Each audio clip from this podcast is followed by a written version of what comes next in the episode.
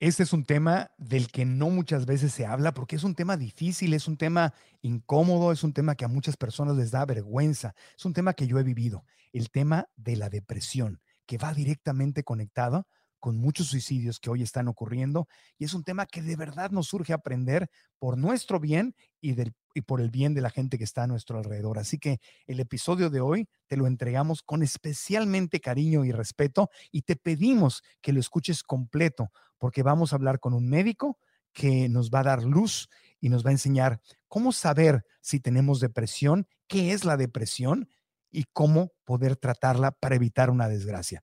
Por tu bien y por el bien de toda la gente que amas. Episodio 136, comenzamos. El podcast de Marco Antonio Regil es una producción de RGL Entertainment y todos sus derechos están reservados. Y para hablar de este tema tan, tan importante, quiero darle la bienvenida hasta la Ciudad de México, desde Austin hasta la Ciudad de México, al doctor César Velasco, que es eh, un exitoso eh, psiquiatra, terapeuta sexual y de pareja, más de 25 años de experiencia en México, en España, atendiendo a pacientes con trastornos emocionales y también obviamente en el área de psicoterapia sexual y de, pareja. Él ha impartido más de 150 conferencias y talleres acerca de trastornos emocionales, sexualidad y relaciones de pareja para el público general y además para profesionales de salud en países como México, Estados Unidos, España y muchos otros en América Latina. Invitado muy común de escuchar en programas de radio exitosísimos y además dirige la coordinación de Salud Mental Perinatal del Instituto Nacional de Perinatología de México. Doctor, buenas, ¿cómo estás? Muy bien, Marco, encantado de estar contigo. Es un honor estar aquí. No, hombre, gracias al contrario. Un honor tenerte con nosotros y un tema importante porque es un tema que, eh, que, se oculta, un tema incómodo, un tema del cual eh, no nos gusta hablar o obviamente no es el tema más popular de las redes sociales, pero es un tema que siempre ha sido muy importante, un tema que provoca mucha vergüenza, provoca que te escondas, provoca que lo niegues, pero ahorita, en este momento, está siendo todavía de mayor relevancia. ¿Qué está pasando con el tema de la depresión en tiempos de, de pandemia, en tiempos de COVID-19, doctor? Cuéntanos. Pues, pues mira, Marco, e, evidentemente la pandemia ha tenido un impacto emocional en todas las personas, te hayas contagiado o no.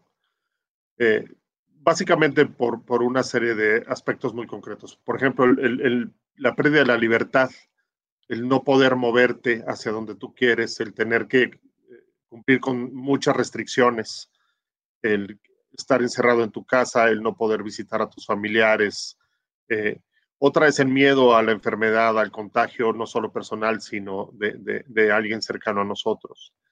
Eh, la incertidumbre, al inicio de la pandemia, por ahí del mes de enero, febrero, las estimaciones en, redes sociales, en, noticias, eran dos, tres meses. Estamos terminando el año y la pandemia sigue se espera una segunda ola de contagios, ya la estamos viendo en Europa, muy probablemente la veamos pronto en, América. Y esa incertidumbre, ese no saber cuándo va a terminar esto, evidentemente también nos afecta porque genera mucha ansiedad. De por sí la depresión ya es una enfermedad grave que, que, lastima a muchísimas personas. Se calcula que una de cada 12 personas en el mundo tiene depresión.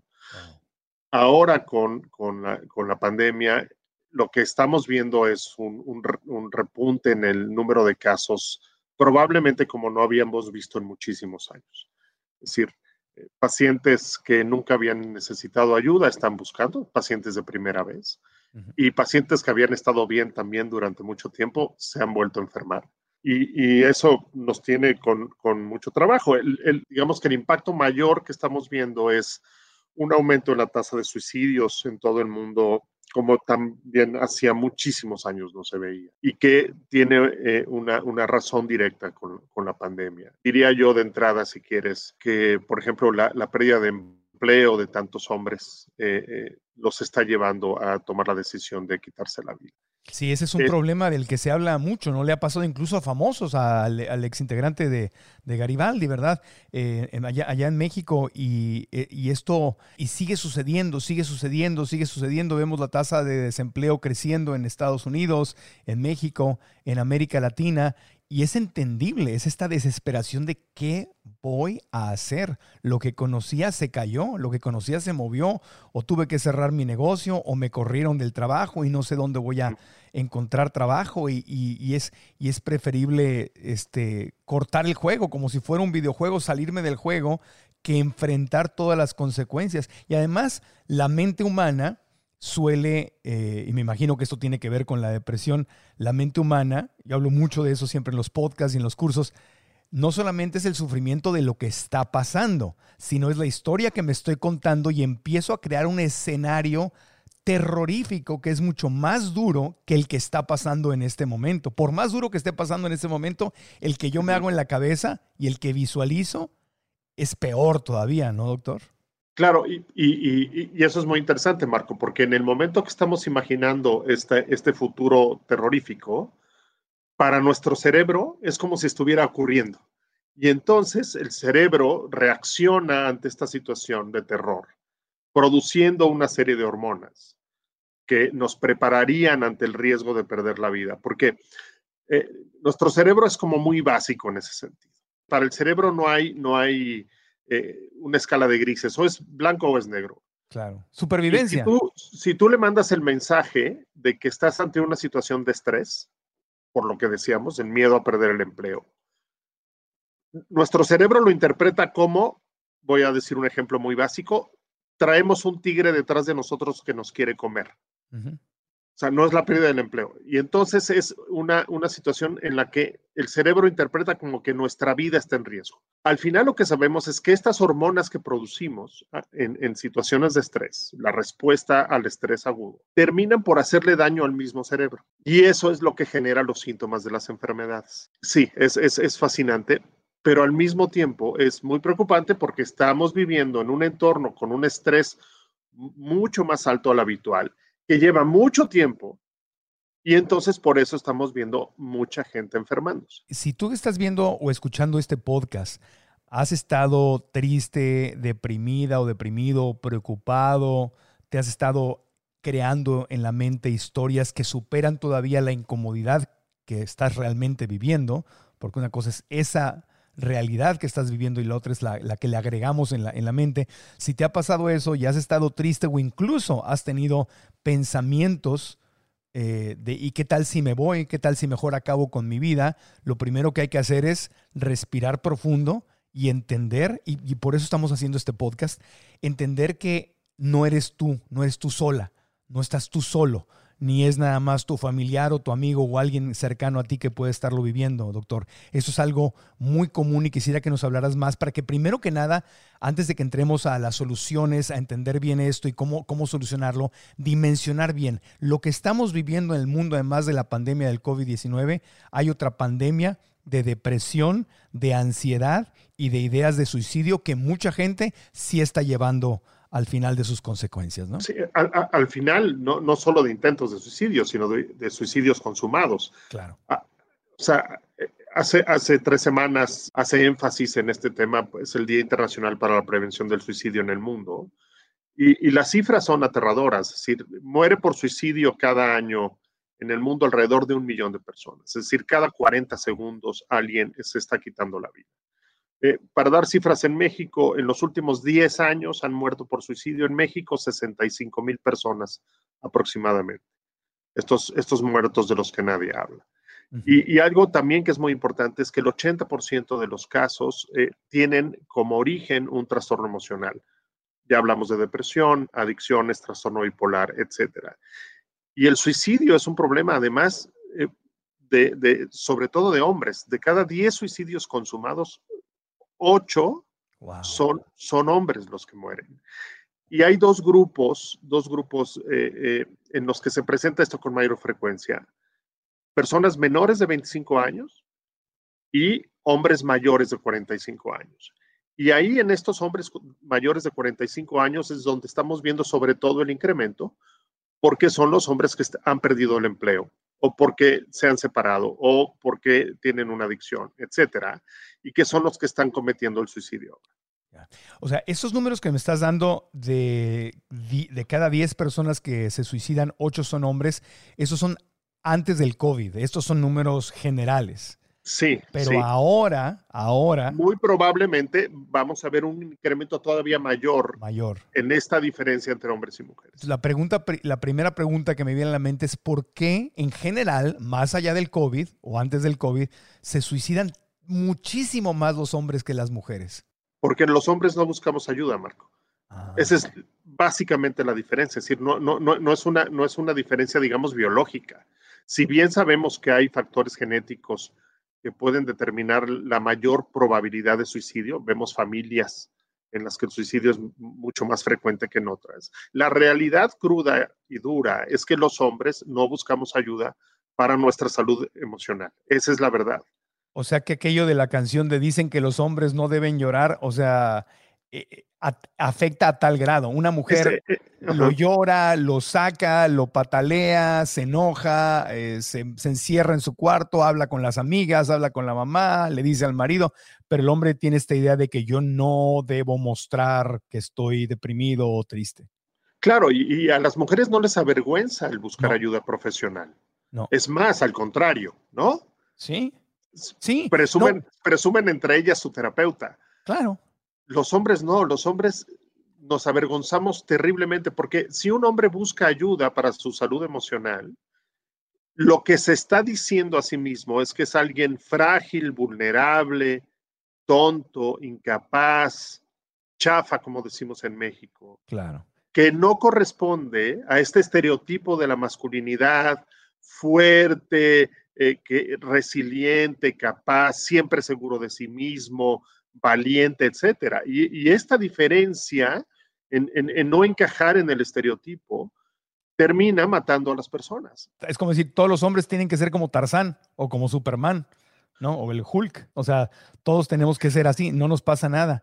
Así es. Y es verdad, eh, nosotros en, el, en nuestro curso, en Alcanza tus sueños, que es el curso en línea que tenemos, el 85% de las casi 10 mil personas que están tomando el curso son mujeres es esta falta de capacidad de hablar de tus emociones, o sea, no se ve cool, o sea, claro, es verdad, me estoy imaginando, yo sí lo digo, yo tengo terapeuta desde hace años, he tenido tres, cuatro terapeutas en mi vida y yo siempre lo digo, yo no sé qué hubiera hecho en momentos difíciles y en momentos aparentemente no difíciles si no hubiera tenido el regalo que me he dado a mí mismo de, un, de una o un terapeuta profesional. Yo cada dos semanas religiosamente en este momento, este año, cada dos semanas, tengo mi cita de 90 minutos con mi coach y si pasa algo, le puedo echar una llamada o tenemos correo electrónico, porque es la que me ayuda a aterrizar mis emociones y a ver las cosas con más paz y tranquilidad. Pero es verdad, esta plática no es muy común entre, entre hombres, por lo menos hasta ahora. No, por supuesto que no. Y el asunto no, no, no es, es mucho más fácil de lo, de lo que lo estamos hablando. Es decir, la depresión es una enfermedad como cualquier otra. Si una enfermedad no la atiendes a tiempo, no la diagnosticas a tiempo, la enfermedad va a ir agravándose. La complicación más grave de la depresión, del trastorno bipolar, es la ideación suicida y el intento suicida. No porque no lo hables quiere decir que no existe. O sea, es así de sencillo. Absolutamente. Eso era normal. 8 de 10 hombres, esto era antes del COVID. Y esto de menos de 25 años y más de 45 años, ¿esto es nuevo? ¿Esta incidencia en hombres? no, también. también. Pero, pero lo que estábamos viendo, Marco, era una tendencia a que los intentos y las muertes por suicidio se estaban cargando hacia los hombres más jóvenes y a las mujeres más jóvenes.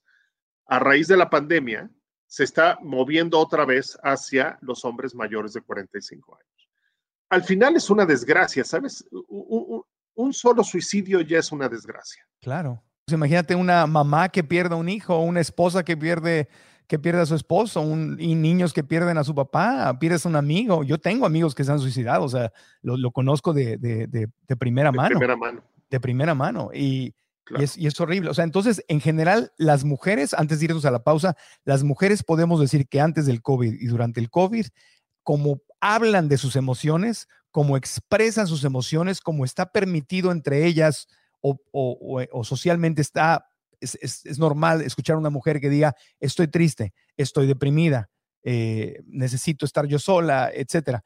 Pero si el, el hombre no lo dice, ahí está el principal problema. Y eso es algo en que los hombres y las mujeres podemos trabajar juntos para cambiar.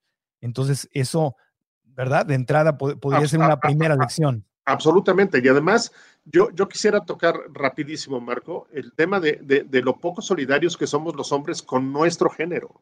O sea, si una mujer se llama a las amigas porque se siente mal, inmediatamente se rodea de mujeres. Que no la van a juzgar, que no le van a decir qué es lo que tiene que hacer, sino que la van a escuchar y le, y le van, a, le van a, intentar resolver lo que ella les pida. Los hombres no somos así. No pelamos, no hacemos caso, nos burlamos de quien eh, habla de que se siente mal. E, en, el mejor de los casos, digamos, lo que decimos es, bueno, pues ya ve con alguien, ¿no? Ya tómate algo. Pero no, no tenemos esta solidaridad de acompañar a quien eh, está sufriendo. Y, eso es algo que nosotros como hombres tenemos que reconsiderar y cambiar. Y podemos, podemos irlo cambiar. Vamos a una, una pausita cuando regresemos. Eh, esta depresión, esta ansiedad y este problema de suicidios, hay que, eh, para responder la pregunta, ¿cómo saber si yo tengo depresión? Porque como dice el doctor, si no sé, ¿cómo lo voy a tratar? Si no me he dado cuenta, ¿cómo voy a atenderme? Si no identifico los síntomas, ¿cómo voy a hacer algo al respecto? O los identifico en un tercero, en un miembro de mi familia, un amigo, una amiga que a lo mejor ni siquiera sabes y mañana te enteras de que se suicidó. ¿Cómo evitar llegar a eso? El primer paso sería entender el problema, que lo estamos entendiendo, pero el segundo segmento quiero que se lo dediquemos, doctor, si nos ayudas a entender cuáles son específicamente los síntomas, las señales de una depresión, las señales de que hay en potencia un probable o posible suicidio y obviamente qué hacer cuando las identificamos en nosotros y en los demás. Volvemos después de una pausa. Esto que estamos viviendo ya no solamente es un reto a nivel físico, a nivel pandemia física, un virus que hay que controlar, es un reto a nivel mental y emocional, porque estamos viviendo lo que muchos expertos le dicen un agotamiento de la pandemia, agotados de no vivir como nos gusta vivir, agotados de no poder salir libremente y estar sin tapabocas y abrazarnos y darnos besos y apapacharnos y disfrutar de la vida, conciertos, viajes, vacaciones, reuniones familiares, es un agotamiento del aislamiento. Es normal, es normal y cada vez se convierte en un reto más grande manejar nuestra mente y nuestras emociones, porque mientras más se alargue esto, es un reto más complicado. Por eso, hoy más que nunca, primer paso es darnos cuenta si nuestra mente está comportándose como nuestra amiga o nuestra enemiga, es decir, nos está haciendo las cosas más difíciles al contarnos historias que complican más lo que ya es complicado o nuestra mente está entrenada para podernos ayudar para poder manejar mejor las cosas, para estar dentro de esta incomodidad en el centro, en nuestra paz, en nuestra creatividad, en nuestras posibilidades infinitas. Si estás sintiendo esta desesperación, número uno te digo, es normal. Eres un ser humano y es normal que lo sientas. Pero número dos, y muy importante, hay que aprender y por eso te quiero invitar a que vengas a esta clase gratuita que miles y miles de personas la han visto y les ha servido mucho durante esta época difícil. La clase gratuita que puedes ver en línea en el horario y día que más te convenga en tu celular y completamente gratis o en tu computadora o en tu tablet se llama Descubre si tu mente es tu amiga o es tu enemiga. ¿Qué historia te está contando? Dale clic a este enlace para que te inscribas y veas la clase. Repito, es gratis y la puedes ver hoy mismo. Te espero. Continuamos con el doctor César Velasco. ¿Cómo saber si tengo depresión? Doctor, después de lo que reflexionábamos contigo en el segmento anterior, especialmente para los hombres, ¿verdad? ¿Cómo saber si tengo depresión? Contrario a lo que se piensa, los síntomas más frecuentes de la depresión son esto que llamamos el, estado de ánimo depresivo, el sentirme sentirme mal emocionalmente. Eh, el segundo es la falta de energía, es que se puede manifestar de muchas maneras, como cansancio muy grande, la sensación de que todo es cuesta arriba, de que no estoy rindiendo como antes rendía. Hay muchas personas que tienden a, dormir mucho más de lo que dormían antes. Otro síntoma muy frecuente es no disfrutar de las cosas que antes me gustaban. De pronto la vida empieza a perder sentido. El estar con amigos, el comer ciertas cosas, el, leer o los programas de televisión. Por ejemplo, un síntoma muy común es la pérdida del deseo sexual. Y eso se acompaña de pronto con, con esta sensación de que ya no tiene chiste mi vida. ¿no? Hay otros que son mucho más fáciles de, de identificar, que es la gente que llora con más facilidad, la tristeza, por supuesto. Hay un síntoma que es muy particular, que sería, digamos, como el equivalente de la tristeza en las mujeres, que es la irritabilidad, que ese se presenta más en los hombres.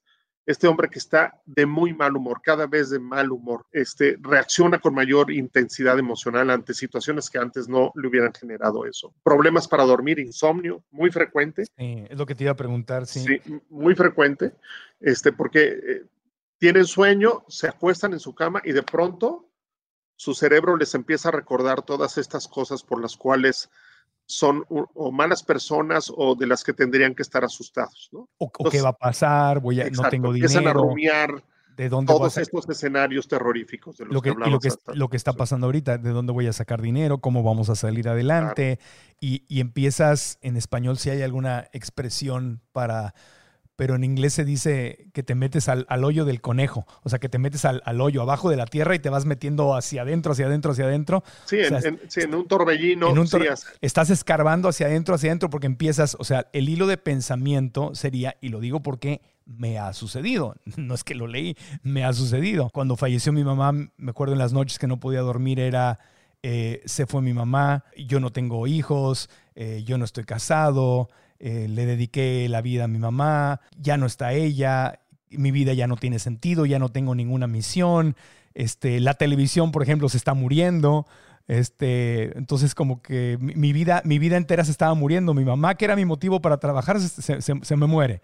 Y la televisión se va muriendo. No solo que se muere en temas de público, sino se, se muere en temas para mí, porque ya la televisión yo no podía hablar de las cosas que yo quería hablar.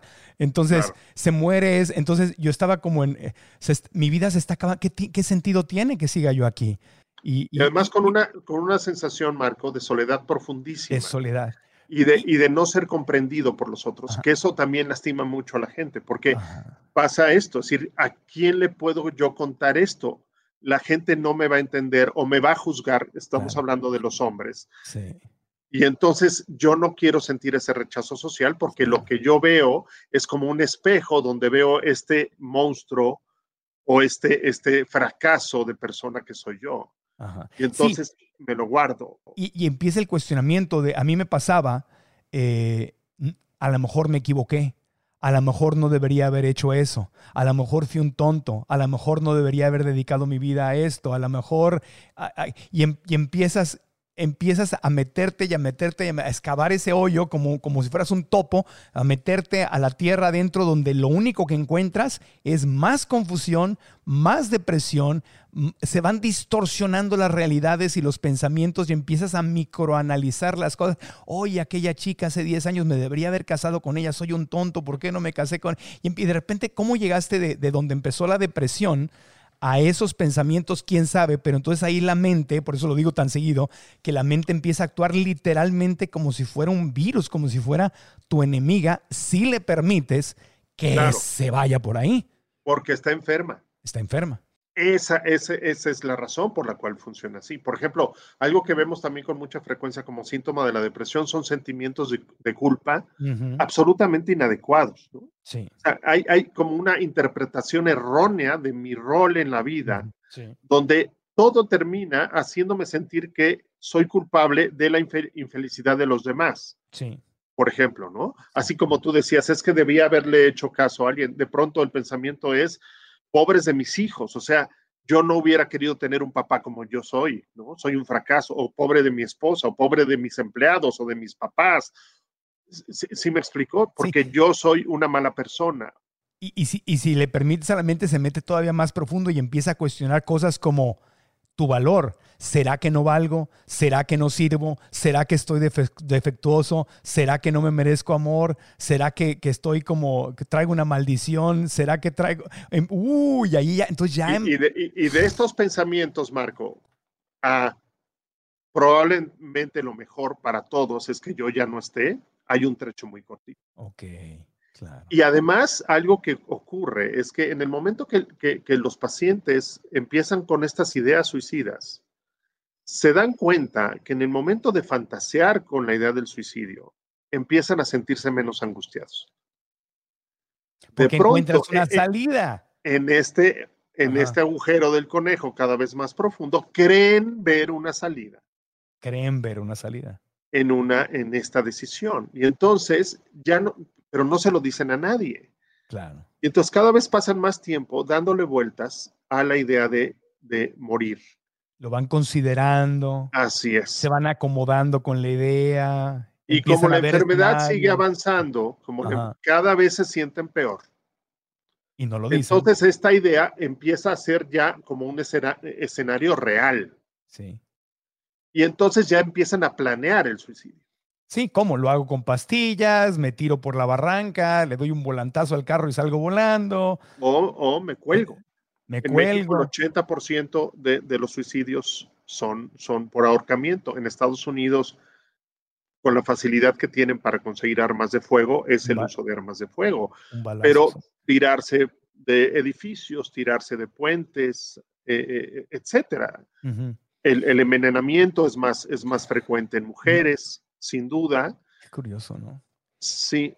Entonces los síntomas, sentirme mal, eh, falta de energía, dormir de más, o sea, duermo, estoy, eh, no me puedo dormir a la hora que me tengo que dormir y cuando por fin logro dormirme, 4 o 5 de la mañana, pues obviamente amanezco cansado y no me quiero levantar. Ah, esa es otra, no, no solamente que no pudiste dormir y luego ya o estás durmiendo de más por la mañana, levantándote tarde, sino que abres los ojos. Yo me acuerdo cuando estaba súper deprimido, abría los ojos y era como que... Ah, otra vez. Otro día, me tengo que levantar, me tengo que bañar. ¿Para qué me levanto? Y eso Suele ser la mañana mucho más difícil, mucho más para, para la gente con depresión, porque es otra vez la lucha esta, este enfrentarme a estas emociones, este, a este, a este sentirme tan mal durante el resto del día. Y en el momento que se pone el sol, se tranquilizan. Ya lo logré, pasó otro día pero es, es terrible esta lucha diaria porque cada día es más difícil. Claro, porque es estar empezando. Yo recordaba que decía, Ay, voy a empezar otro día de una vida que ya no me gusta. ¿Dónde quedó mi vida? ¿Qué pasó? ¿No? Que puede ser lo que le sucede a mucha gente. ¿Dónde quedó mi trabajo? ¿Dónde quedó mi dinero? O la gente que se divorcia, ¿no? Eh, pierde a sus hijos o se divorcia o, le, fallece alguien de COVID o, alguien se le suicidó o, alguien se fue a vivir a otro lugar, lo que sea. Separación, pérdida es, me levanto y, y, ¿para qué me levanto a una vida que no me entusiasma? No tengo ganas de levantarme, que es todo lo contrario a cuando dices, estás metido haciendo ejercicio y en un trabajo que amas o viendo a la gente que quieres y traes un proyecto que te entusiasma y está conectado con tu corazón y te, hasta te levantas, te, te levantas, son las 5 de la mañana y te levantas solito y te despiertas con ganas de bañarte, con ganas de empezar tu día. Entonces, ojo, que si estás viviendo todo lo contrario y, la, y, la, y estos síntomas juntos, es altísimamente probable que tengas una depresión. Ahora, eh, tener una depresión es humano, no es que valga. Si tengo una depresión, no es que valgo menos, doctor, ¿verdad? O sea, no es que, no es que tengo, no, es que estoy mal. No, no. no es una elección de vida, Marco. Sí. Es como no es una elección de vida tener cáncer, como no es una elección de vida tener el colesterol alto, como no es una elección de vida tener la presión alta. Es una enfermedad, nadie Es una enfermedad y, y, esa es probablemente la mayor tragedia en este sentido, de que, de que no terminamos de aceptarlo como sociedad. Como que esto es una enfermedad. Y, y hay, por eso el estigma alrededor, pero porque como no se nota la enfermedad, o sea, no hay un estudio todavía donde yo me tomaron sangre y salió algo que diga que yo tengo depresión. Estamos cada vez más cerca, por cierto, de estos que se mm. llaman marcadores biológicos, cada vez más cerca de encontrar uno que sea específico para depresión. Como todavía no tenemos un, un, estudio de imagen de mi cerebro que diga el, el, al, al, final del, del, este, del informe cambios en el cerebro que quieren decir que el paciente tiene depresión. Todavía no lo tenemos, estamos cerca. Sí ya se han encontrado marcadores en resonancia magnética que señalan, por ejemplo, ciertas áreas del cerebro que se han hecho más pequeñas por la muerte de neuronas con la depresión. Sí. Entonces, como no hay, sino es la interpretación de alguien externo que dice que tienes la enfermedad, entonces mucha gente la pone en duda. Parecidísimo al COVID. parecidísimo al COVID. Hay muchísimas personas aún en el mundo que siguen negando la existencia del virus. A pesar de la cantidad enorme, ya eh, esta semana pasada se cumplieron el millón de muertos, un millón de personas han muerto por la enfermedad, siete millones de personas nos hemos contagiado de la enfermedad y hay muchos que siguen negando la existencia. ¿Por qué? Porque no lo vemos. Pues no lo vemos. Pero los síntomas todavía más profundos, yo recuerdo cuando estaba en plena, plena depresión, entendí por qué en las religiones, en muchas de las religiones, viene el tema del duelo, ¿no? De que te dicen, no, no hagas nada, no trabajes, no veas números, no manejes, no hagas nada porque estás afectado. Entonces yo veía, yo como vivía solo, eh, y, decidí no tomar antidepresivos, que eso no, es, no se lo recomiendo a nadie, simplemente fue una decisión personal en mi proceso personal y con un coach profesional que me estaba asesorando, pero no lo estoy recomendando ni digo que sea mejor. Eh, pero yo decidí no tomar eh, medicamentos porque en el pasado ya los había tomado y había tenido efectos que a mí personalmente no me habían gustado. Pero bueno, pero lo que me di cuenta es que tuve dos accidentes en carro en dos meses, los dos por mi culpa, por distracciones tontas. Eh, estaba en un alto y pensé que se había puesto la luz verde y aceleré y me pegó un carro que venía del lado izquierdo. Me pudo haber matado el carro, yo pude haber matado a la persona. ¿Me explico? En otra ocasión di una vuelta a la derecha y no vi a una persona que estaba cruzando la calle y no, no, le, no le pasó nada, pero le pudo haber pasado. Yo, yo podría haber terminado en la cárcel por matar a alguien. Entonces me di cuenta y dije, wow, esto no, no, soy yo, ¿qué, ¿qué, me pasa? me empecé a dar cuenta que no veía la realidad, que no escuchaba la realidad. ¿Esto es normal, doctor, en una depresión? Es, muy frecuente. Eh, eh, digamos que tenemos un, límite de atención determinado, pongámosle de 10. Y, en, alguien que no está enfermo, la atención eh, entre el mundo interno, es decir, mis pensamientos, mis sentimientos, y el mundo externo va, va cambiando conforme lo vamos necesitando. En una persona con depresión, la mayor parte de esa atención está dirigida hacia adentro. Y entonces el mundo externo pierde importancia. Y por eso, e, exacto, no escuchan, no ven y hacen una interpretación inadecuada. Sintetizan mucho lo que está, lo, que está pasando. Y este es el también síntoma de la enfermedad. Y, tus sentidos reaccionan distinto. O sea, si, si, vas manejando y el carro enfrente se frena, de por sí hay un proceso para frenar tú y, que no le pegues al de enfrente. Pero tú reaccionas más lento, ¿verdad? O sea, el cerebro reacciona más lento. Sí, no, y, por ejemplo, este, este estudio precioso que demostró que la gente con depresión ve los colores con menos brillantez. O sea, eso no es una metáfora, es un hecho. Eh, y claro, eh, eh, y por supuesto, este, este, estos errores que se cometen generan más estrés, generan más culpa, te recuerdan otra vez la pésima persona, lo inútil que eres. Y, eso te lleva a que la enfermedad cada vez se, haga más grave. ¿no? Sí, y es, muy delicado, es muy delicado. Si estás pasando por una depresión o una pérdida fuerte, ten mucho cuidado con manejar eh, maquinaria, un vehículo, eh, con cualquier cosa delicada donde puedas perder tu vida y, o hacer que alguien más la pierda. de, hecho, Marco, eh, existen esto que en psicología se llaman conductas para suicidas, es decir, tengo la ideación suicida o los pensamientos, pero no he elaborado un plan. Pero de pronto cometo errores como el que tú cometiste. Me paso un alto en, un, en una avenida muy concurrida. Entonces, al final estoy haciendo algo para quitarme la vida sin, que, sin tener la conciencia. Pero va en ese sentido. Por eso es tan peligroso. O sea que una, hubo una parte de mí que cuando estaba parado en el alto y pensé que estaba en verde y aceleré y, y, el carro me pegó, había una parte de mí que le hubiera gustado que ese ya carro estaba actuando Ya estaba actuando ese pensamiento que habías tenido de que mi vida ya no existe. Qué delicado lo mejor que puedo hacer es morir. ¿no? No lo había visto, eso no lo había visto, doctor, pero ¿qué? Yo pensé que era simplemente que mi cerebro estaba desconectado, que no estaba yo en mis cinco sentidos, pero no había pensado que a nivel subconsciente podría haber estado tratando de, pues de una vez vamos a matarnos, vamos ya, que se acabe. y como, no, y, como no, y como no me voy a suicidar, no es una decisión que yo voy a tomar, entonces, ¿qué tal si nos ponemos facilitos para que algo más lo tome? Qué delicado, es súper delicado. Y de ahí esa gran sabiduría de decir estoy deprimida o deprimido, declararlo y entender que es una enfermedad.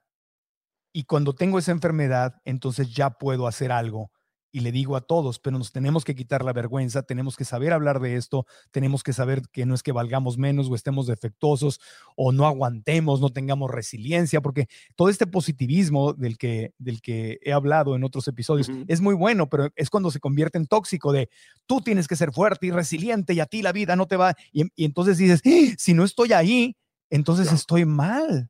Sí, sí. Y no, lo que está mal es querer estar como Superman todo el tiempo o la Mujer Maravilla todo el tiempo. Eso es, eso es, es imposible, No, es real, no es humano. No, no, sé si te acuerdas, Marco, hace, hace muchos años los creadores del cómic de Superman decidieron que se suicidara Superman. Sí, sí, sí, sí. Porque Superman decide suicidarse porque por andar salvando a todo el mundo, él no tenía vida personal. O sea, Clark Kent no podía tener novia, no podía tener amigos, por supuesto no podía tener una familia, no podía tener diversiones, porque siempre había alguien malo haciéndole daño a alguien y decide suicidarse.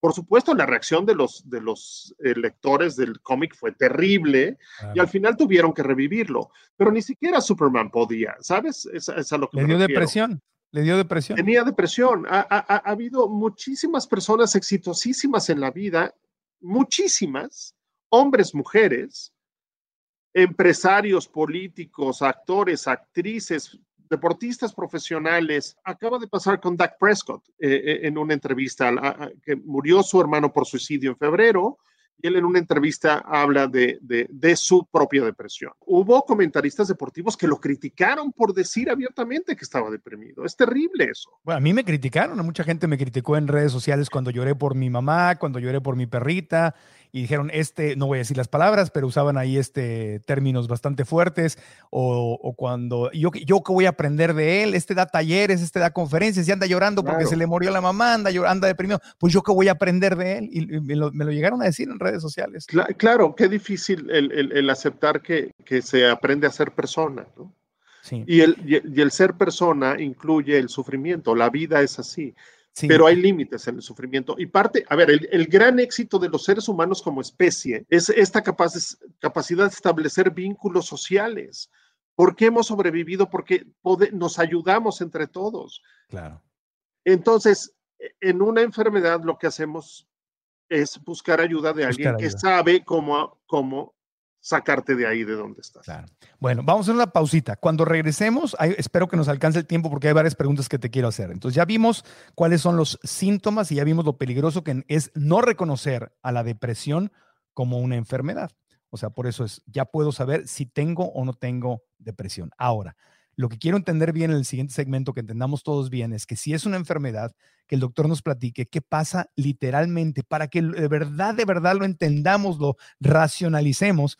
¿Qué pasa en el cerebro? ¿Hay cambios, sí o no, en el cerebro humano cuando estás en una depresión? Y obvio, cómo puedes ayudarte y cómo puedes ayudar a los demás. Y espero que nos alcance el tiempo hablar de medicamentos son buenos, son malos, cuando sí, cuando no, cómo, cómo logro esa rayita de equilibrio entre eh, usarlos cuando de verdad los necesito y cómo saber cuándo los necesito y cuando me estoy pasando, lo estoy empezando a usar ya más bien como una evasión de la realidad y me estoy brincando mi proceso de crecimiento personal, el cual incluye el dolor y incluye cierto nivel de tristeza. Así que a ver si logramos sintetizar eso en el último segmento. Seguro, lo intentamos, claro. Lo intentamos, sí. Una pausita, volvemos. Y para aprender más de este tema tenemos una masterclass gratuita que te recomiendo que si no la has tomado, te la recomiendo. Se llama Descubre si tu mente es tu amiga o es tu enemiga. ¿Qué historia te estás contando? Y ahí te voy a compartir mucho más sobre este tema y vas a aprender a verte, a observar, a tomar conciencia, a darte cuenta de qué es lo que está pasando en tu mente y si tu mente te está limitando de poder manifestar más felicidad, más libertad financiera, más salud, más amor, mejores relaciones. MarcoAntonioRegil.com, ahí está, le das clic, te inscribes y es gratis, la puedes ver hoy mismo en tu celular, tu computadora y en tu tablet. Con el doctor César Velasco, ¿cómo saber si tengo depresión? Bueno, me voy a ir a tratar de irme al grano para que nos expliques, porque creo que nos podríamos tomar un seminario de una semana contigo, mi querido doctor. ¿Qué pasa en el cerebro humano? Tengo depresión, algo cambia en mi cerebro científicamente. ¿Qué está pasando en mi cabeza? Bueno, ¿te, acuerdas que al principio hablábamos de, que la respuesta al estrés de, nuestro cuerpo genera produce ciertas hormonas que son las que terminan haciéndole daño al cerebro. E, e, es decir, ¿qué pasa? Si estamos sujetos a un nivel de estrés demasiado alto por demasiado tiempo, estamos produciendo estas hormonas todo el tiempo. Las hormonas, al descomponerse, estos compuestos que se generan en la descomposición destruyen directamente las neuronas. Es decir, estas sustancias matan a neuronas de ciertas áreas del cerebro. ¿Cuáles? Básicamente yo te diría dos una, la, parte, la parte del cerebro que controla, entre comillas, nuestras emociones, el sistema límbico se llama, está ahí en medio del cerebro, particularmente una, estructura que se llama amígdala. Y la otra parte que está en la corteza prefrontal, que es, que es la que eh, responsable de las funciones ejecutivas, el juicio, el raciocinio, la memoria, la atención, e, e, etcétera. ¿Cómo sabemos esto? Porque estudios científicos de imagen han demostrado que los pacientes con depresión crónica tienen estructuras más pequeñas, por ejemplo, una que se llama el hipocampo, así se llama, porque parece un caballito de mar. Se hacen más pequeñas, pero cuando le das tratamiento, esta estructura vuelve a recuperar su tamaño normal. O sea, no fue azar, fue por el tratamiento. ¿Cuál es el tratamiento ideal para un paciente con depresión? Partamos de ahí. ¿Qué es lo que tiene que haber siempre una psicoterapia? Siempre. No todas las psicoterapias funcionan. Es decir, hay psicoterapias que sí tienen evidencia científica, hay quienes no, pero no voy a entrar en muchos detalles al respecto. Un psicólogo, por terminar la carrera, no es psicoterapeuta, tiene que estudiar psicoterapia. Eso me parece también fundamental. No es cualquier persona. Okay. Es un psicoterapeuta. La evidencia científica nos dice que en depresiones leves, con la psicoterapia es suficiente no necesitas medicamentos. Ahí los medicamentos no hacen ninguna diferencia. Entonces, en pacientes con depresión leve no damos antidepresivos. Si ya es una depresión moderada o una depresión grave, entonces ya damos medicamentos. ¿Qué hacen los antidepresivos? Bueno, primero, es imposible hacerse adicto a un antidepresivo. Eso es algo fundamental. El antidepresivo no es una sustancia que en el momento de tomarla te cambia tu estado de ánimo. No hace eso. Eso sí lo hace el alcohol, eso sí lo hace la marihuana, eso sí lo hace el LSD, eso sí lo hace eh, eh, eh, la cocaína. Los antidepresivos no generan eso. ¿Qué es lo que hacen? Actúan regulando la respuesta al estrés en el cerebro, de manera que ese estrés ya no hace daño. Y eso permite que el cerebro se empiece a recuperar, deje de estar inflamado. Mm. La gente dirá, ¿y qué pasa con las neuronas que se murieron? Otra cosa que hemos descubierto en los últimos años es que dentro de nuestro cerebro tenemos un banco de células madre, estas células que se pueden convertir en, el tejido que necesitemos. Da la impresión que los antidepresivos activan ese banco y entonces eh, eh, eh, las estructuras que perdieron neuronas, a esas estructuras llegan neuronas nuevas. Por eso es que aumenta de tamaño la estructura. Por eso es que el cerebro se recupera. Por eso es que desaparecen los síntomas. Porque es, es, algo químico. Es, algo químico. Es neurobioquímico. Es, como en la cocina. Tú, tú haces una receta y tienes ingredientes y todo, y pues va a cambiar con los ingredientes. Entonces, los ingredientes de tu cerebro se modifican cuando tienes una depresión fuerte. Claro, porque como las, las neuronas ya no hay neuronas suficientes para producir las sustancias que necesitamos, que se llaman neurotransmisores. Y las personas han escuchado serotonina, es muy frecuente, noradrenalina, glutamato, dopamina, etcétera. Como ya no hay neuronas que las produzcan, estos, estas sustancias disminuyen su concentración en el cerebro. Eso es lo que genera los síntomas. Cuando hay neuronas nuevas, que vuelven a producir estas sustancias, los síntomas desaparecen. Por eso es imposible hacerse adicto a un antidepresivo. Ahora, ¿cuánto tiempo lo tengo que tomar? Un año, por lo menos un año. ¿Por qué? Porque si, lo que sabemos es que si a los tres meses que a los tres meses ya eh, los pacientes deberían estar sin síntomas. Eso es muy importante. En el tratamiento de depresión, eso le llamamos remisión, la desaparición de todos los síntomas desaparición. No es que esté mejor unos y otros, no, no, no, no. A los tres meses tienen que haber desaparecido. Eh, si lo suspendes en ese momento, la probabilidad de recaída es del 90%. Si lo suspendes a los seis meses, la probabilidad de recaída es del 70%. Todavía al año es del 20%. ¿Por qué? Porque sabemos también que el cerebro es el, el, órgano que tarda más en recuperarse del daño. Ya. Es, el, es el órgano más sensible al daño, entonces tarda más. Por eso es que se tienen que tomar un año. Al año, junto con el psiquiatra, que es, digamos, que habíamos dicho, fundamental psicoterapia. Si es una depresión moderado severa, fundamental un psiquiatra, un médico que sepa eh, de, de, estos medicamentos. Se empieza a retirar el medicamento. Si los síntomas reaparecen, lo dejamos tres meses más y lo volvemos a retirar. E, e, esto de la mano de sesiones donde estás hablando con el psicoterapeuta, donde estás hablando de tu proceso, donde estás aprendiendo, donde te estás quitando pensamientos limitantes como por ejemplo el que me tuve que procesar yo que era si si no soy un hijo que tiene una eh, que salva a su mamá no valgo nada Así es. Y esa era, era, gran parte del origen de mi depresión. ¿Quién soy yo más allá de la misión de ser un gran hijo y de ayudar a mi mamá? Entonces, en, en, las sesiones es donde trabajas eso y te quitas ese pensamiento limitante que es como un virus que traes ahí adentro. No, y además, Marco, otra cosa que es maravillosa es que la psicoterapia también genera cambios en el cerebro. Mm. Eso es increíble. Los pensamientos repetidos funcionan como caminos en el cerebro. Si un, un pensamiento desagradable lo tengo todo el tiempo, eso en el cerebro se fortalece y entonces el cerebro tiende a utilizar ese camino la mayor parte del tiempo. Sí.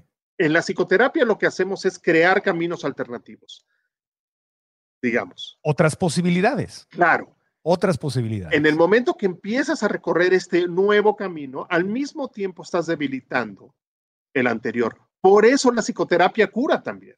Por eso la psicoterapia ayuda y hace cambios en el cerebro. También está demostrado, es increíble. Por eso se requieren las dos cuando estamos hablando de una depresión moderada y por supuesto cuando hay una depresión grave. Pero hay otras cosas que también ayudan, Marco, no solo esto. Por supuesto, un estilo de vida saludable. Básicamente, ¿qué tiene evidencia científica? Tiene evidencia científica la meditación, cualquier tipo de meditación. ¿Qué, te hace la, la que tiene más evidencia es mindfulness. Mindfulness. ¿Pero qué te hace la meditación en el cerebro? Hace exactamente lo mismo que la psicoterapia y que los medicamentos. Empiezan a crear caminos nuevos dentro del cerebro. Y además, en el momento que tú estás meditando y estás respirando profundamente, lentamente, le estás mandando un mensaje a tu cerebro de que todo está bien. Ya. A diferencia de cuando estás ansioso, que estás respirando muy rápido, que tu corazón está latiendo muy rápido cuando estás meditando o cuando estás orando, eh, la, oración también es una forma de meditación. Nada más que depende qué tipo de oración. Claro. Porque si lo que le estoy diciendo es, Diosito, soy una pobre víctima, no valgo nada, por favor, ven y sálvame y ayúdame. Eso no es orar. Me estoy hundiendo más en el... Eso, eso, eso no es orar. Entonces, si estoy en paz, si, si, si, le mando el mensaje a mi cerebro de que estoy en paz, mi cerebro deja de producir las hormonas que me hacen daño. ¿Qué más tiene evidencia? El ejercicio aeróbico. Una, pregunta eh, rapidito nada más. Dijiste que el mindfulness es el que más evidencia Más evidencia tiene. ¿Por qué el mindfulness es el que más evidencia tiene? Porque hay más estudios, Marco. Esa es, esa es la, la, la, la diferencia. Porque hay más estudios. ¿Pero qué hace el mindfulness que sea distinto? Es, la realidad es que el mindfulness es, le enseñas a meditar a alguien, pero sin ninguna asociación espiritual, digamos. Mm. O sea, no, no, no, está relacionado con ningún movimiento, religión espiritual. Es solamente el procedimiento de aprender a respirar de esa forma. Ya. Sí. Por eso es, es, muy fácil de aplicar, muy fácil, es muy fácil de medir y por eso es que tiene más evidencia. más evidencia no es porque los otros no sirvan, sino porque no, hay estudios suficientes todavía. lo que funciona es respirar y enfocar tu mente en algo para, Que, para, que tu mente deje, es como que ah, dejar de descansar esos pensamientos limitantes, pesados, que me están deteriorando, es decirle una pausa, es como dejar la mochila un rato, decir, oye, voy a descansar la espalda. y, quienes, y, quienes, meditamos, identificamos rápidamente esta sensación. Es más, desde la primera vez, eso es, eso es increíble, desde la primera vez eso ocurre. Sí. Entonces, bueno. E, ejercicio aeróbico. ¿A qué me refiero con ejercicio aeróbico? De 30 a 45 minutos, de 3 a 4 veces por semana, con el solo hecho de caminar. No tienes que prepararte para el maratón de las Olimpiadas. Caminar de 30 a 45 minutos, 3 a 4 veces por semana. ¿Qué hace eso? Produce sustancias en el cerebro que nos hacen sentirnos mejor. Quienes hacen ejercicio físico con frecuencia conocen perfecto esta sensación de bienestar que genera el ejercicio físico. Sí, salirte, cuando estás de nada más una caminada, salir a caminar con tu perro, darle una vuelta al parque, a la cuadra, correr la bici, algo, algo, una clase, algo donde se acelere el, corazón y sudes un poquito, es una maravilla. Omega 3 también tiene evidencia, es digamos, Mira, no venía yo preparado. Me traje mi botecito de omega 3 vegano. Buenísimo. Aquí, tengo. aquí está, justamente aquí lo tengo. El año pasado ya se publicó la primera revisión que demostró que efectivamente el omega 3 ayuda a esta recuperación del cerebro. Omega 3. El 6 y 9 no, porque muchas veces te lo venden omega, te venden botes. Por eso me traje este suplemento, porque para los que están viendo en, YouTube, ¿verdad? Los que están escuchando, pues no ven lo que estoy haciendo. Tengo un botecito en la mano que dice omega 3 vegano, porque hay omega 3 de, de peces y omega 3 de alga. Entonces, y, pero muchas veces en los suplementos te venden omega 3, 6, 9, pero el que necesitas realmente es el 3, ¿no? Ese es el bueno. Así es. Entonces, todos los días. Eso no significa que el omega 3, el ejercicio, el mindfulness sustituyan a la terapia y, a los medicamentos. No, son, son herramientas. Además de, además, de. Que al final es lo que decía hace un momento, empezar a tener un estilo de vida más saludable. Y eso tiene, eso además tiene cambios no solo en corto plazo, Marco, sino a largo plazo. ¿Y eso qué ocasiona? Que el riesgo de volver a tener un episodio depresivo disminuye. Sí. O sea, si tú vas a una psicoterapia y entiendes, eh, redefines tu existencia a través de la terapia, eso que te llevó a tener la depresión, nunca más te la va a volver a causar, porque ya lo resolviste. Para eso sirve la terapia. Para eso sirve. Sí, es lo que dices, eso es un estilo de vida es comer cosas sanas. Próxima semana vamos a tener un episodio con una nutrióloga y con nuestra muy querida Karina Velasco. Vamos a hablar del tema de la comida que te puede ayudar, ayudar, ayudar a salir de una depresión. No hay tal cosa como que me como un plátano mágico y me saca de la depresión. No, pero ayudar. No. Pero, pero ese estilo de vida, donde voy a llevar un estilo de vida activo, voy a comer sanamente, voy a tomar terapia, voy a tomar eh, este, alimentos adecuados. Si estoy en una depresión fuerte, bajo supervisión médica, puedo decidir tomar antidepresivos, bajo supervisión médica y con un plan. Y entonces eso te ayuda. Claro, lo que pasa es que cuando pega la depresión, mi querido, mi querido doctor, hacemos todo lo contrario. No hacemos, estás triste, no haces ejercicio. Tras triste, tras, tras, estás triste, comes comida chatarra.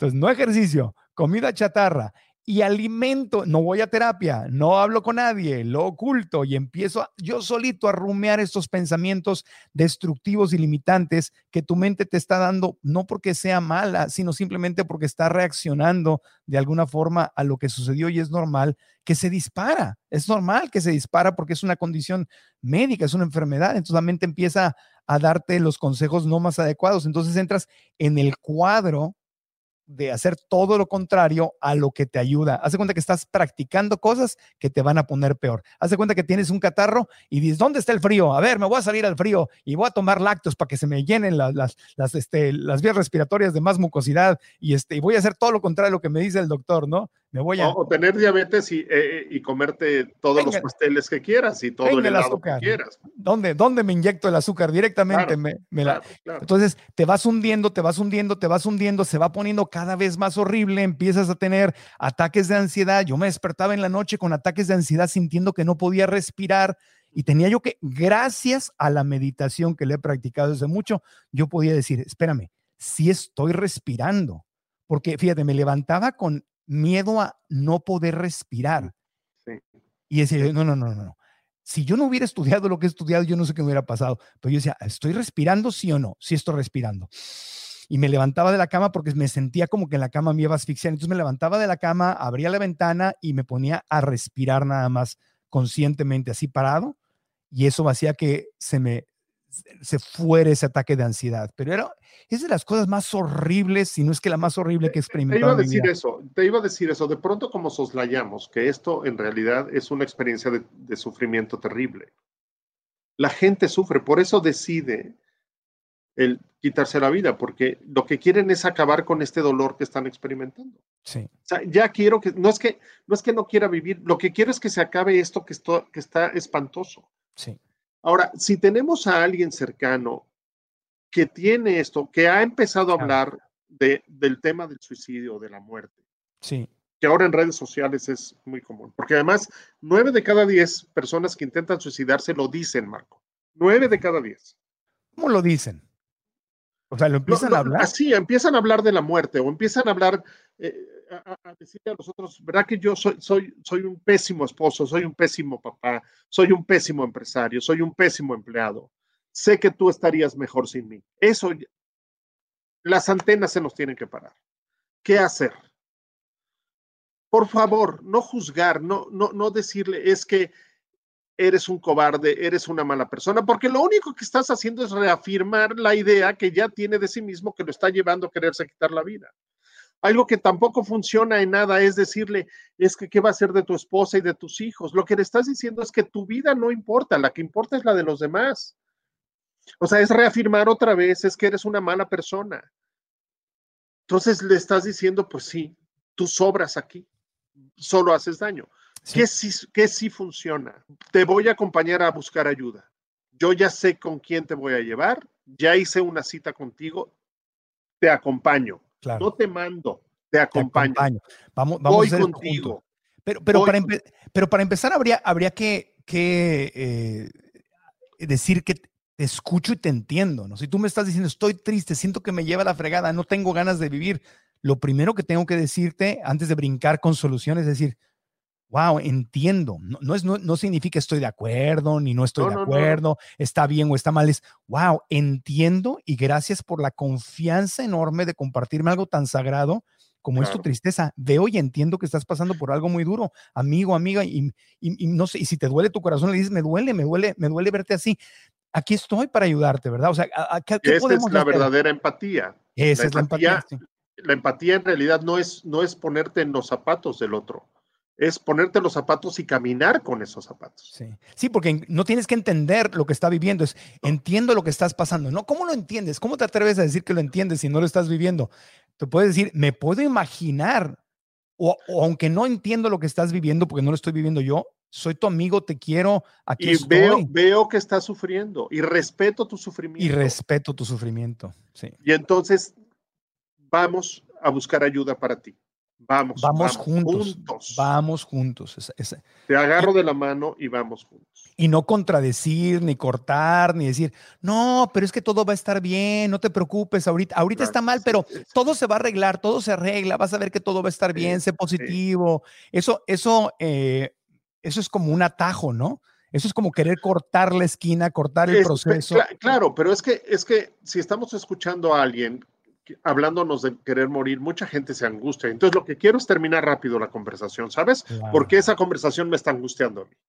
Y quiero Entonces, no, salirme. no, no, no, no, seamos positivos, ¿no? Es decir, todo va a estar bien, ya lo Sí, verás. todo, todo pasa por algo. Ay, amiga, Sí. todo pasa por algo. No te preocupes. Sí. Ahorita, ahorita no está bien, pero, pero va a estar bien Yo, porque yo- todo yo se les arregla. diría, yo les diría, si tienes a un familiar, a un amigo cercano que tiene cáncer, le dices, no te preocupes, todo va a estar bien, o van y buscan ayuda médica para tratar el cáncer.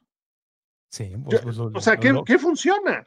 sí. Vamos a buscar la ayuda rápidamente, nadie se lo Claro. cuestiona. O sea, Claro. un- un- un- si, tienes un, un cáncer de pulmón, vas rápido. Ah, los hombres hacemos eso. Sí.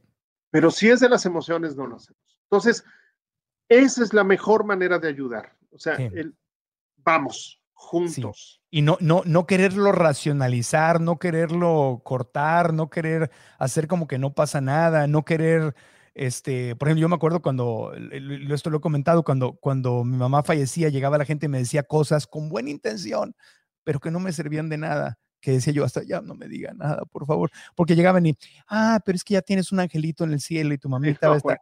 Gracias, yo sé, si, la- si no estoy sufriendo porque yo no creo que mi mamita esté mal, yo sé que está con Diosito, yo sé que está, la extraño, no, no me friegues, estoy, estoy triste, no me digas, no, en este momento, déjame que yo llegue a la conclusión cuando salga de mi depresión, cuando pase por mi proceso, que mi mamá es un angelito que me acompaña en el cielo, que hoy honestamente sí lo siento así, pero No me lo digas cuando estoy en medio de mi llanto, de mi depresión, de que no puedo dormir, de que siento que no vale la pena estar vivo, porque eso no ayuda. O sea, no le hagas, no, no le hagas al consejero ni al motivador, simplemente es solidarízate y dice, entiendo que estás sufriendo, ¿qué vamos? Vamos a hacer algo juntos, lo que está diciendo, ¿no? ¿Qué, necesitas de mí? ¿De qué, manera te puedo ayudar? ¿Cómo puedo serte útil? No, no, no, fíjate, es más fácil de lo que te imaginas. No tienes que tener la solución. ¿Verdad? No, y la pregunta, Marco, que es fundamental, si yo sospecho de alguien, lo sospecho, no tengo certeza, preguntarle directamente, ¿has pensado en quitarte la vida? Sí. Nada sustituye esa pregunta. ¿Qué es lo peor que puede pasar? Que nos contesten que sí. Si nos contentas que sí, podemos hacer algo. Todavía podemos hacer algo. Y has pensado quitarte la vida no significa, te, es muy distinto a te vas a quitar la vida. Así es. Porque yo pasé por momentos en que pensé en quitarme la vida. Sin embargo, nunca lo decidí ni lo consideré como algo eh, por, por, muchas razones. Eh, no habría tiempo de explicarlas, pero, se te cruza la idea, sí. Absolutamente, pero tú estabas recibiendo ayuda. Sí, lo, lo cual es, fue fundamental en tu proceso. Sí, sí, sí, sí. Estamos hablando de alguien que no está recibiendo ayuda. Entonces, por eso hay que preguntarlo directamente. Claro. No solo, no solo, fíjate, quiero aclarar esto, porque esto es bueno no para, no solamente para la gente que pueda estar en una depresión en este momento, sino si tú dices, estás escuchando este podcast, viéndolo y dices, yo no tengo depresión, bueno, qué bueno que no la tengas, si ese es tu caso. Yo no sé qué hubiera hecho si yo no hubiera tenido una práctica de meditación. Yo no sé qué hubiera hecho si yo no hubiera hecho por años y años yoga, si no hubiera ido a psicoterapia, a, terapia con psiquiatra, con, con life coach. Yo no sé qué hubiera hecho si no me hubiera aventado tres años de, de, psicología espiritual. Yo no sé qué hubiera hecho si no hubiera tenido las herramientas. Entonces, cuando, cuando es, si estás en una depresión, hay que hacer algo, hay que atenderte, hay que pedir ayuda. Si no estás ahí, para eso es que entrenas para eso es que vas a tomar cursos, para eso es que vas a terapia, para eso es que lees, para eso es que vas a talleres, para eso es que meditas, porque tarde o temprano, no quiero aquí hacer el, al apocalipsis ni mucho menos, pero tarde o temprano te va a tocar algo, es humano, te va a tocar algo en tu vida donde vas a usar esas herramientas que estabas acumulando en el banco. Entonces, yo no solo estaba recibiendo ayuda en ese momento, sino que llevaba años de preparación que me ayudaron a sobrevivirlo de otra manera. Y aún así las pasé negras. Yo no, yo no sé qué hubiera hecho con el, el, Marco Antonio de 10 años o 15 años atrás. no sabemos. ¿Quién no sabe importa. qué hubiera pasado? No, importa porque no existió. No pasó, no existió. no importa.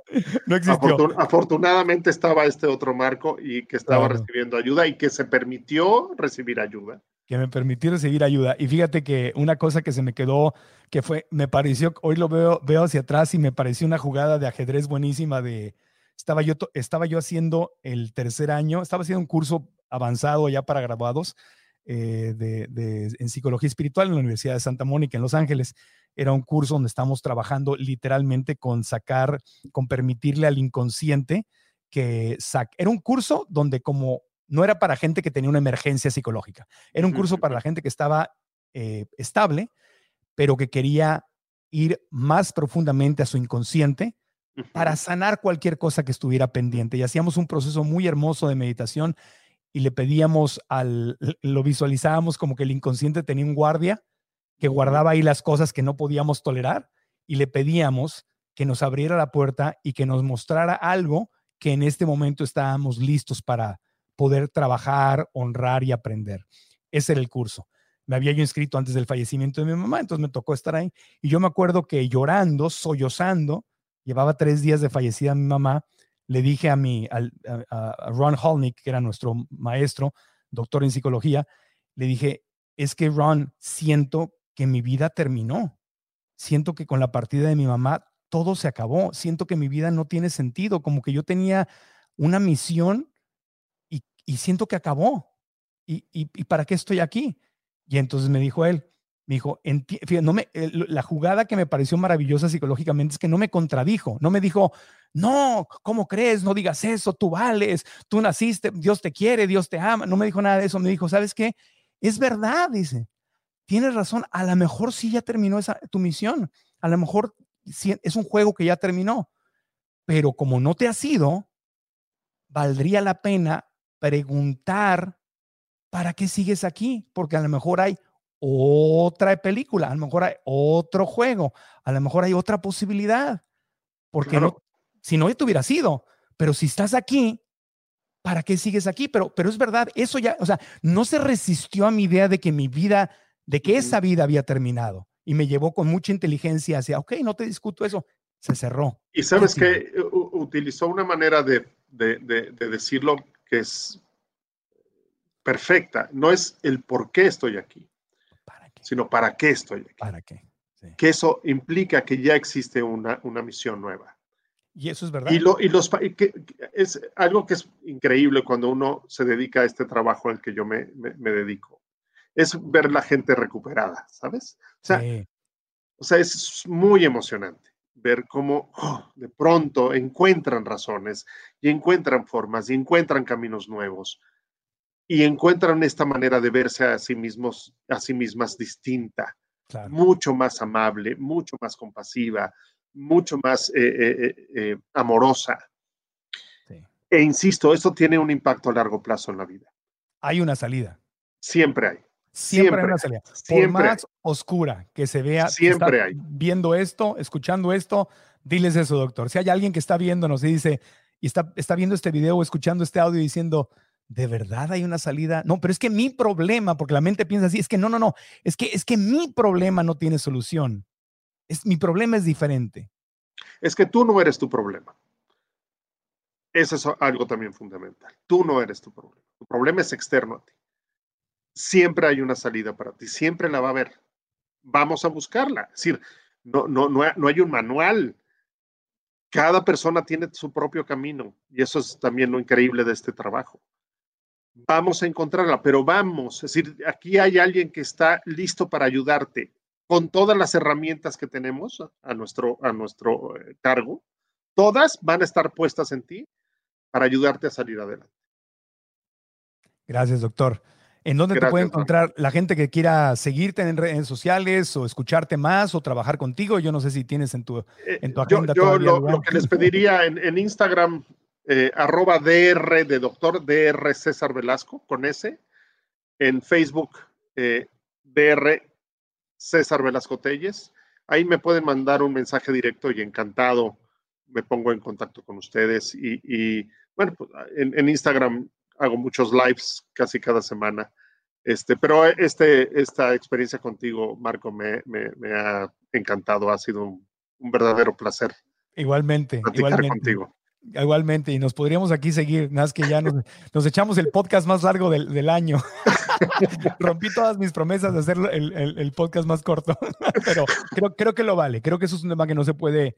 A mí, de la, de la, ya con esto nos despedimos, de la tele a veces me, me desesperaba mucho y por eso decidí dedicarme a, comunicarme en medios digitales es el tema de tenemos, vamos a hablar de esto, vamos a hablar de los suicidios, tienes cuatro minutos, tres preguntas y nos vamos. ¿Y cómo? Si ni siquiera, ni siquiera logramos empezar a profundizar. Espero que hayamos eh, llegado a un lugar que de verdad, de verdad, de verdad te haya servido. Y, gracias de nuevo, doctor, por haber estado con nosotros. Gracias a ti por tu generosidad, Marco. Vuelve pronto. El día que tú quieras, yo estoy disponible. con muchísimo gusto. Espero que hayas aprendido mucho en este episodio del podcast. Te agradezco que estés con nosotros. Recomiéndalo, compártelo toma la liga y compártelo, ya sea en nuestro canal de YouTube, donde te pido que te suscribas y actives la campanita para las notificaciones, o bien si nos estás escuchando a través de Spotify, Apple Podcast, Google Play, Amazon Music, iHeartRadio o cualquiera de las aplicaciones de podcast o en marcoantoniorequil.com. Compártelo, compártelo, compártelo para que le llegue a más gente. No solamente si están pasando un momento difícil, pero incluso si están bien, porque esta es información que debemos de conocer. Como ya lo dije, esto puede llegar a pasarte en cualquier momento. Gracias, te mando amor, abrazos, cariño y sigamos cada semana aprendiendo juntos. ¿Estás listo para convertir tus mejores ideas en un negocio en línea exitoso? Te presentamos Shopify. Tal vez no lo sabías, pero nuestro podcast More Than Mamis es un negocio y lo empezamos por supuesto para desahogarnos y hablar sobre la maternidad, no para convertirnos en expertas de ventas y del e-commerce. Así que sí, necesitábamos ayuda para vender nuestro merch y poner en marcha nuestra tienda. ¿Y cómo suena con Shopify? Llegó otra venta. Shopify es la plataforma de comercio que está revolucionando millones de negocios en todo el mundo. Ya seas un emprendedor desde tu casa o desde donde sea, Shopify es la única herramienta que necesitas para iniciar, administrar y hacer crecer tu negocio sin dificultades. Con Shopify puedo gestionar pedidos, envíos y pagos desde cualquier lugar, brindándote toda la información y estadísticas de tus ventas al detalle. Regístrate para un periodo de prueba con tan solo un dólar al mes en shopify.com barra sonoro, todo en minúsculas. Ve a shopify.com barra sonoro para llevar tu negocio al siguiente nivel. Shopify.com barra sonoro. ¿Quieres regalar más que flores este Día de las Madres? The Home Depot te da una idea. Pasa más tiempo con mamá plantando flores coloridas, con macetas y tierra de primera calidad para realzar su jardín. Así sentirá que es su día todos los días. Llévate tierra para macetas Bigoro por solo $8.97 y crece plantas fuertes y saludables dentro y fuera de casa. Recoge en tienda y sigue cultivando más momentos con mamá en The Home Depot. Haces más, logras más. Más detalles en homedepot.com diagonal delivery.